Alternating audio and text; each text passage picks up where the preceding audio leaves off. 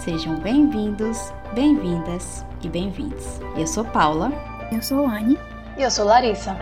E está começando agora mais um episódio do Diálogos de Política Exterior, seu podcast quinzenal sobre política externa brasileira. Antes de começarmos, gostaríamos de agradecer a sua audiência e de desejar um feliz 2022.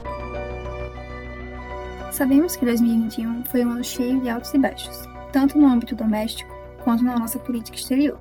O Brasil teve uma agenda cheia no que se refere ao relacionamento com os demais países e às discussões em fóruns internacionais. Questões econômicas, ambientais, de integração regional, 5G e até mesmo envolvendo refugiados do Afeganistão entram na pauta do dia nesse ano que está terminando. Por isso, neste último episódio de 2021 do Diálogos de Política Exterior, trazemos para você uma retrospectiva focada nos momentos mais relevantes envolvendo a nossa política externa.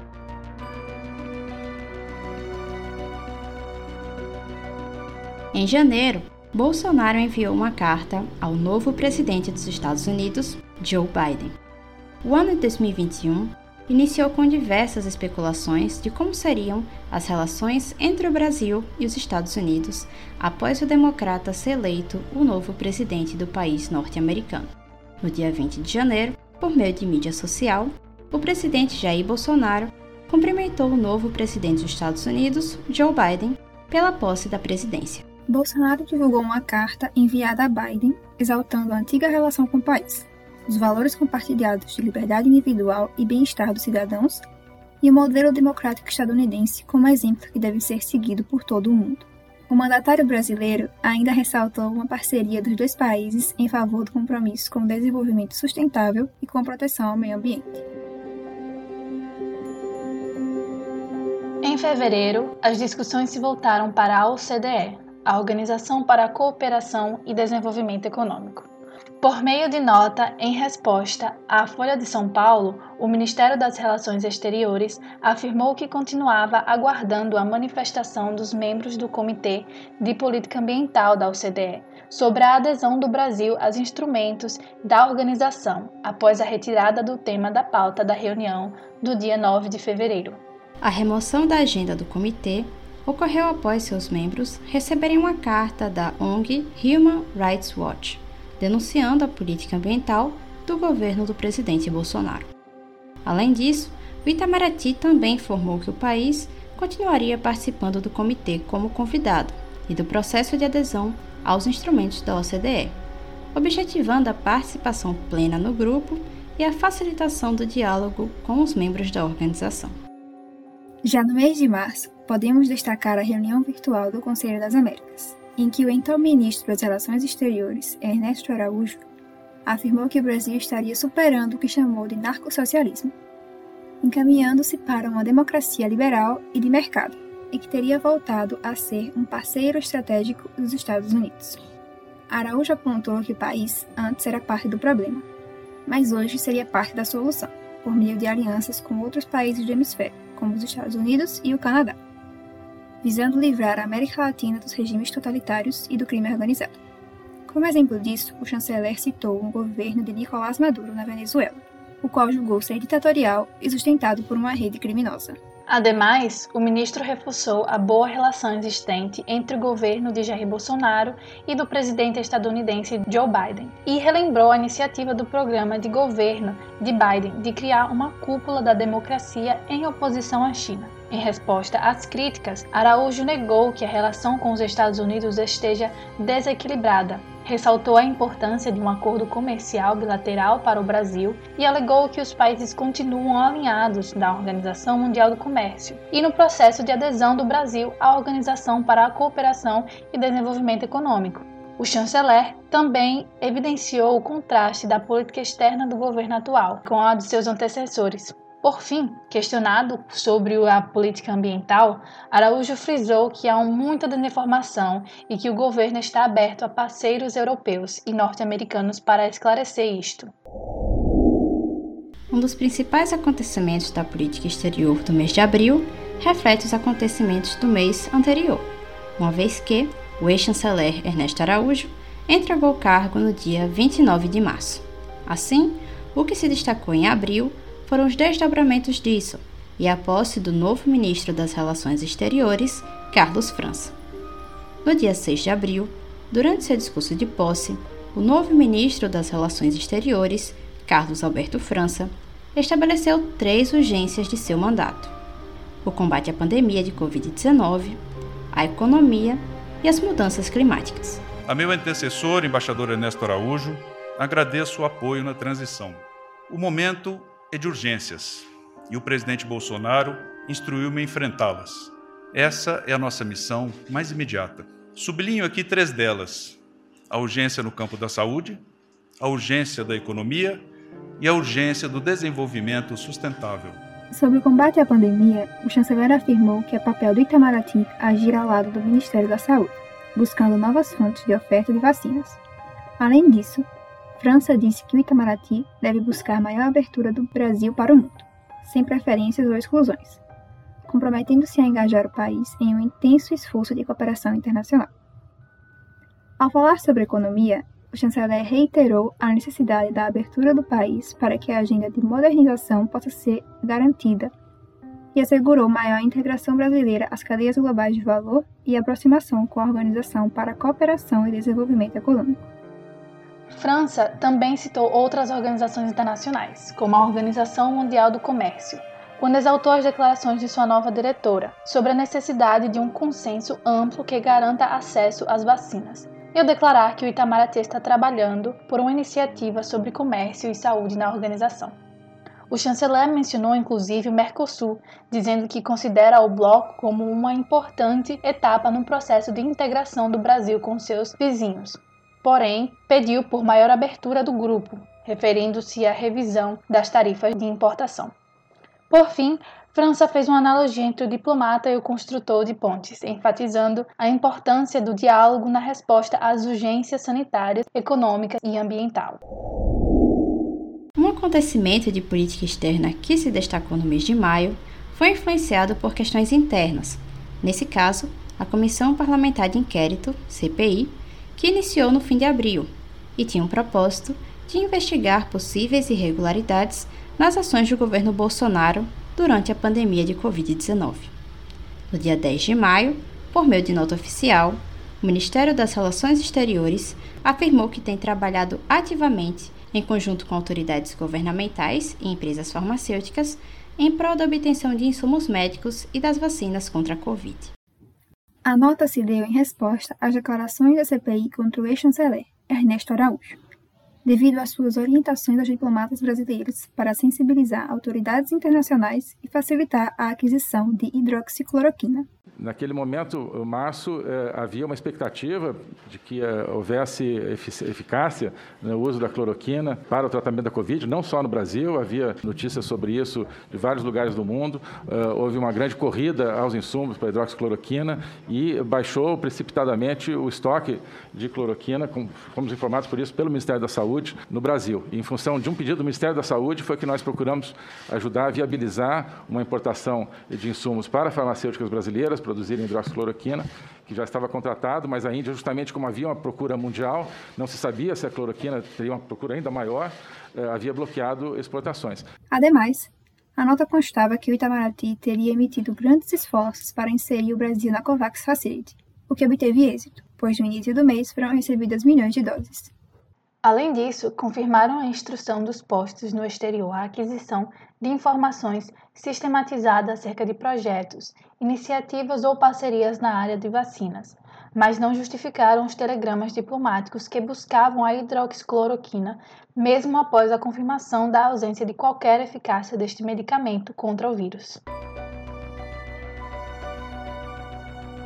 Em junho, o Brasil se candidatou para retornar ao Conselho de Segurança da ONU após hiato de 10 anos. Registro com grande satisfação que o Brasil acaba de ser eleito com 181 votos para mais um mandato no Conselho de Segurança das Nações Unidas. Será o seu 11º mandato representando uma demonstração inequívoca da confiança que a comunidade internacional deposita no Brasil para contribuir de maneira ativa e construtiva ao objetivo de preservação da paz e da segurança internacional. o representante permanente do Brasil, junto à Organização das Nações Unidas, Ronaldo Costa Filho, afirmou que não houve resistência por parte dos outros países à candidatura única do Brasil para a cadeira do Conselho de Segurança e afirmou que o país carrega consigo a tradição diplomática e um grande reconhecimento em suas articulações na organização, inclusive com tentativas de ser membro permanente em anos anteriores. É realmente uma satisfação e orgulho para o Brasil voltar ao Conselho pela 11ª vez. É, o foco do Brasil é, em sua atuação no Conselho é primordialmente no cumprimento é, do mandato otorgado pela Carta, ou seja, é, a manutenção da paz e da segurança internacionais. É, evidentemente, o Brasil, como um país sul-americano, latino-americano, terá um olhar especial para potenciais problemas na sua região. Atualmente, existe um tensionamento devido ao desgaste da imagem do país no cenário global, e, portanto, o diplomata expressou preocupação no alcance do quórum para a eleição. Ao final, o Brasil foi eleito com 181 votos para o biênio 2022-2023. Durante os últimos anos, a tecnologia 5G tem se mostrado um assunto que influencia a política internacional, principalmente pela disputa entre os Estados Unidos e a China pela liderança tecnológica. Em julho, em uma série de reuniões nos Estados Unidos, entre autoridades do governo de Joe Biden e uma comitiva brasileira liderada pelo ministro de Comunicações, Fábio Faria, foi discutida a presença de empresas da China no futuro mercado 5G no Brasil. Faria defendeu a construção de uma rede privativa para o governo federal, com participação da empresa chinesa Huawei, acusada pelos Estados Unidos de espionagem e direcionamento de dados para o governo de Pequim. A pressão contrária do governo estadunidense sobre o brasileiro se manifestou na visita do diretor da Agência Central de Inteligência, CIA, a Brasília, como sugeriram as declarações do presidente Jair Bolsonaro e do diretor-geral da Agência Brasileira de Inteligência, ABIN, Alexandre Ramagem. Bolsonaro ainda afirmou que o interesse de alguns poucos países pelo Brasil é enorme e que depende de sua produção, em referência à China. O mês de agosto foi marcado mundialmente pela decisão dos Estados Unidos de retirarem completamente suas forças armadas do território afegão, e logo depois pela tomada do poder pelo grupo Talibã. Isso significou, para a política externa, a retirada de diversos cidadãos brasileiros e afegãos daquele território. Portanto, o Ministério das Relações Exteriores, MRE, em coordenação com o Ministério da Justiça, facilitou o processo de pedido de refúgio para afegãos e afirmou que avaliou a possibilidade de concessão de vistos humanitários semelhantes aos concedidos a haitianos e sírios. Vocês é, sabem que a portaria interministerial 24 de 3 de setembro é, é, foi elaborada para responder aos anseios da sociedade brasileira de auxiliar os cidadãos afegãos em momento de necessidade humanitária. Ela é uma portaria que se alinha à política migratória nacional, ela se assemelha a legislações especiais uh, feitas anteriormente para casos uh, de haitianos, de sírios e de venezuelanos. O objetivo da portaria, conforme descrito nela, é a concessão de visto temporário e de autorização de residência para fins de acolhida humanitária para nacionais afegãos, apátridas e pessoas afetadas pela, grave, pela situação de grave ou iminente instabilidade institucional, de grave violação de direitos humanos ou de direito internacional humanitário no Afeganistão. O Itamaraty também recebeu contatos de seis brasileiros, que pediram apoio para deixar o Afeganistão após a tomada de poder pelo Talibã.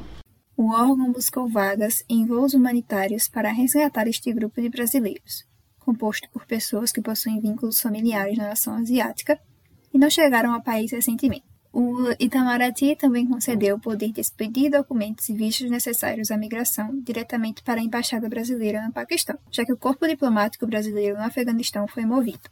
O governo brasileiro reconheceu a grave e generalizada violação de direitos humanos do Afeganistão após a tomada do poder pelo Talibã. Segundo afegãos que moram no Brasil, atualmente é difícil conseguir o visto brasileiro, Todavia, a maior dificuldade era sair do Afeganistão, porque o grupo extremista estaria impedindo o acesso de pessoas ao aeroporto internacional de Cabul. Apesar disso, o Brasil não entrou em acordo com o Talibã para a saída segura de brasileiros, pois no dia 29 de agosto, o governo dos Estados Unidos da América divulgou um documento sobre acordo com o Talibã, assinado por quase 100 países, não incluindo o Brasil, sob o qual o grupo se comprometeu a não interferir na saída de estrangeiros do Afeganistão após ter tomado o poder no país. Na antivéspera, o Ministério das Relações Exteriores anunciou a realização do resgate de um cidadão brasileiro e de seus familiares, em ação conjunta com os governos da Alemanha e Espanha, que retirou diplomatas, militares e aliados do país. Passado o mês de agosto, cheio de grandes acontecimentos mundiais, chegamos a setembro, um dos mais aguardados para aqueles que acompanham a política internacional. Isso porque é no nono mês do ano em que se realiza a Assembleia Geral da ONU. O Brasil é o primeiro país a discursar, e esse ano, a fala de Jair Bolsonaro não passou despercebida. No dia 21 de setembro, nos Estados Unidos, durante breve discurso na 76ª Assembleia Geral da Organização das Nações Unidas, a GNU, o mandatário brasileiro abordou temas como a preservação da Amazônia, o combate à pandemia de Covid-19 e a situação da economia brasileira.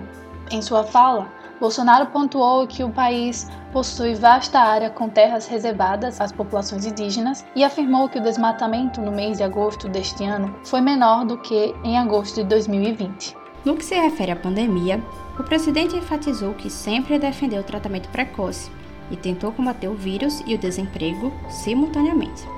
No entanto, se posicionou contra o passaporte sanitário ou qualquer obrigação relacionada à vacina. Bolsonaro também argumentou que o Brasil é um dos melhores destinos para investimentos, mencionando a lucratividade de empresas estatais e a criação de empregos na pandemia.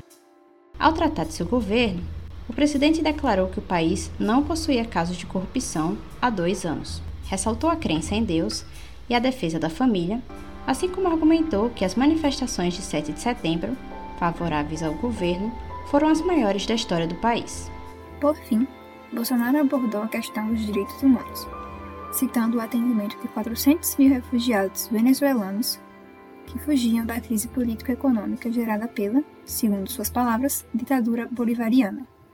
O mandatário também expressou preocupação com a situação do Afeganistão e afirmou que o Brasil concederia vistos humanitários para cristãos, mulheres, crianças e juízes afegãos. Já o mês de outubro foi caracterizado pela busca de mudanças em pontos importantes envolvendo o Mercosul. No dia 8, foi anunciado o acordo entre Brasil e Argentina para a promoção da redução da, entre aspas, maior parte do universo da tarifa externa comum em 10%. O corte aceito pelos argentinos foi menor do que o defendido por Paulo Guedes, ministro da Economia brasileiro, que era de 20%. O Brasil é grande demais para ficar preso numa gaiolinha. Ou nós modernizamos isso aí, transformamos isso num negócio um pouco maior, um pouco mais dinâmico, ou o Brasil vai, vai estourar a gaiola. É muito pequenininha essa gaiola para o Brasil. Então, nós compreendemos o problema da Argentina, uh, mas nós queremos compreensão para os nossos problemas também. E a hora para nós é agora. Nós vamos fazer um movimento moderado, mas decisivo. Além disso, produtos como autopeças, têxtil, calçados e brinquedos ficaram de fora da redução. A negociação entre os países também abordou assuntos como a integração no desenvolvimento de vacinas, construção de pontes e de uma hidrelétrica e venda de gás natural da Argentina no Brasil. Já no dia 26 daquele mesmo mês, em cerimônia no Ministério das Relações Exteriores, o ministro da Economia Paulo Guedes pediu ao MRE mudanças de postura nas negociações comerciais com o Mercosul. Em meio às conversas para mudar as regras do bloco, Guedes parabenizou o ministro das Relações Exteriores, Carlos França, por tornar o Itamaraty mais agressivo, e cobrou maior proximidade entre ambos os ministérios, demonstrando descontentamento com a velocidade em que as negociações do Mercosul avançam.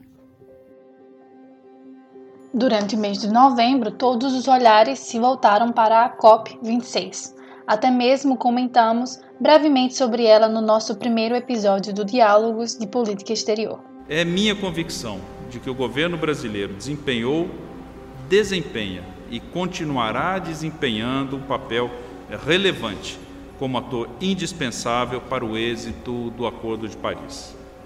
Como disse o presidente Bolsonaro em seu pronunciamento na COP26, o Brasil é parte da solução, não é parte do problema. E alguns pontos desse grande evento merecem ser relembrados aqui. O primeiro, que Jair Bolsonaro não compareceu à COP26. Para evitar mais desgastes da imagem de sua gestão, o presidente do Brasil não compareceu à Conferência das Nações Unidas sobre Mudanças Climáticas de 2021. Integrantes do governo afirmaram à imprensa nacional que a ausência do mandatário fez parte da estratégia para evitar hostilidades. Isso porque as negociações de metas ocorridas na COP26 não convergem com o que está sendo praticado durante o governo Bolsonaro. Em seu lugar, o escolhido como chefe da delegação brasileira na cúpula foi o ministro do Meio Ambiente, Joaquim Leite. No entanto, mesmo com sua ausência, Bolsonaro não deixou de receber críticas na conferência. No dia 5 de novembro, o presidente brasileiro foi alvo de manifestações contra governantes considerados contrários aos avanços da Agenda Verde. O movimento, que teve como objetivo pedir mais proteção ambiental e menos promessas, foi organizado pela ativista do meio ambiente Greta Thunberg. Na ocasião, houve discurso de indígenas brasileiros e sul-americanos e pedidos pela saída de Bolsonaro da presidência. No entanto, mesmo com todo o mal-estar, Joaquim Leite e diplomatas se declararam satisfeitos com a atuação na COP26. O momento agora é de comemorar o mercado, a criação desse mercado global, mas é hora de agir nas, na nossa principal fragilidade, que é o desmatamento ilegal. Em conferência de imprensa, o ministro do Meio Ambiente informou que a equipe se mostrou empenhada em apresentar o Brasil real na Conferência das Nações Unidas sobre Mudanças Climáticas de 2021 e alegou estar satisfeito com o que foi realizado no evento. Leite afirmou que, com relação aos acordos e metas que o governo se comprometeu em realizar após a conferência, o Brasil faria bem feito. O Brasil saiu dessa conferência claramente como uma peça importante, um negociador importante, especialmente na criação do mercado de carbono global. Nós fomos peça fundamental desse, desse tabuleiro de negociações, pressionando os países que estavam bloqueando a criação desse mercado global e esclarecendo os pontos positivos que traria esse mercado global para todos os países, principalmente os países com características naturais e econômicas como o Brasil. Além disso, durante a COP26, Leite anunciou a meta brasileira de reduzir 50% da emissão de gases poluentes até 2030 e neutralizar a emissão de carbono até 2050. E enfatizou que é preciso mais investimentos para a proteção do meio ambiente. No último mês do ano, ocorreu a Cúpula pela Democracia, um evento organizado pelo governo estadunidense e que contou com a presença de líderes de mais de 100 países. E para falar do Brasil, alguns pontos chamaram atenção quando discutimos a participação do nosso país na cúpula. O primeiro deles foi que o governo brasileiro, por meio de um documento de compromissos apresentado para a organização do evento, responsabilizou a mídia tradicional por espalhar notícias falsas e desinformação, e defendeu a liberdade de expressão na internet para vozes de diferentes ideologias. O governo Bolsonaro afirmou que vozes conservadoras e governistas são perseguidas e censuradas pelas plataformas de internet e pelo Supremo Tribunal Federal. Por sua vez, representantes do governo estadunidense consideraram as promessas da Carta de Compromisso do Brasil incomuns para a cúpula, que tem como um dos objetivos a proteção de jornalistas profissionais. O segundo foi o próprio dia da cúpula em que o mandatário brasileiro, através de discurso virtual, disse que a luta contra a corrupção no país é prioridade permanente. Criticou seus antecessores e falou sobre liberdade de expressão e direitos humanos. A proteção dos direitos humanos é valor inerente ao governo brasileiro e orientador de todas as nossas políticas públicas e programas sociais. Em suas falas, o mandatário afirmou que o Brasil adotou o mais ambicioso e abrangente plano anticorrupção da história do país, referindo-se ao lançamento do mini pacote que regulamenta o lobby, aumenta a transparência da agência pública e a proteção do servidor que denunciar irregularidades. Adotamos o mais ambicioso e abrangente plano anticorrupção da história deste país. E estamos construindo e fortalecendo mecanismos para prevenir detectar e punir atos de fraude, corrupção e comportamento antiético. Reitero o nosso compromisso de continuar promovendo uma administração pública transparente e responsável, mediante políticas transversais de integridade pública. Como podemos observar, 2021 foi um ano cheio de pautas importantes na nossa política externa. Para além da busca de apoio internacional no enfrentamento à pandemia, no que se refere ao relacionamento com outros países, o Brasil se mostrou atento para uma diversidade de debates. Questões ambientais, pautas ligadas à tecnologia 5G e ao Mercosul são só alguns deles. 2021 foi um ano de avanços e esperanças. No entanto, não podemos esquecer que várias intempéries apareceram no caminho, tanto interna quanto externamente. Por isso, para fechar o último episódio do ano, frisamos a importância de vocês acompanharem regularmente o que acontece na nossa política externa. Isso é essencial para a nossa democracia e é um exercício da nossa cidadania. Que em 2022 vocês continuem conosco e que possamos trazer cada vez mais diálogos para o seu dia a dia.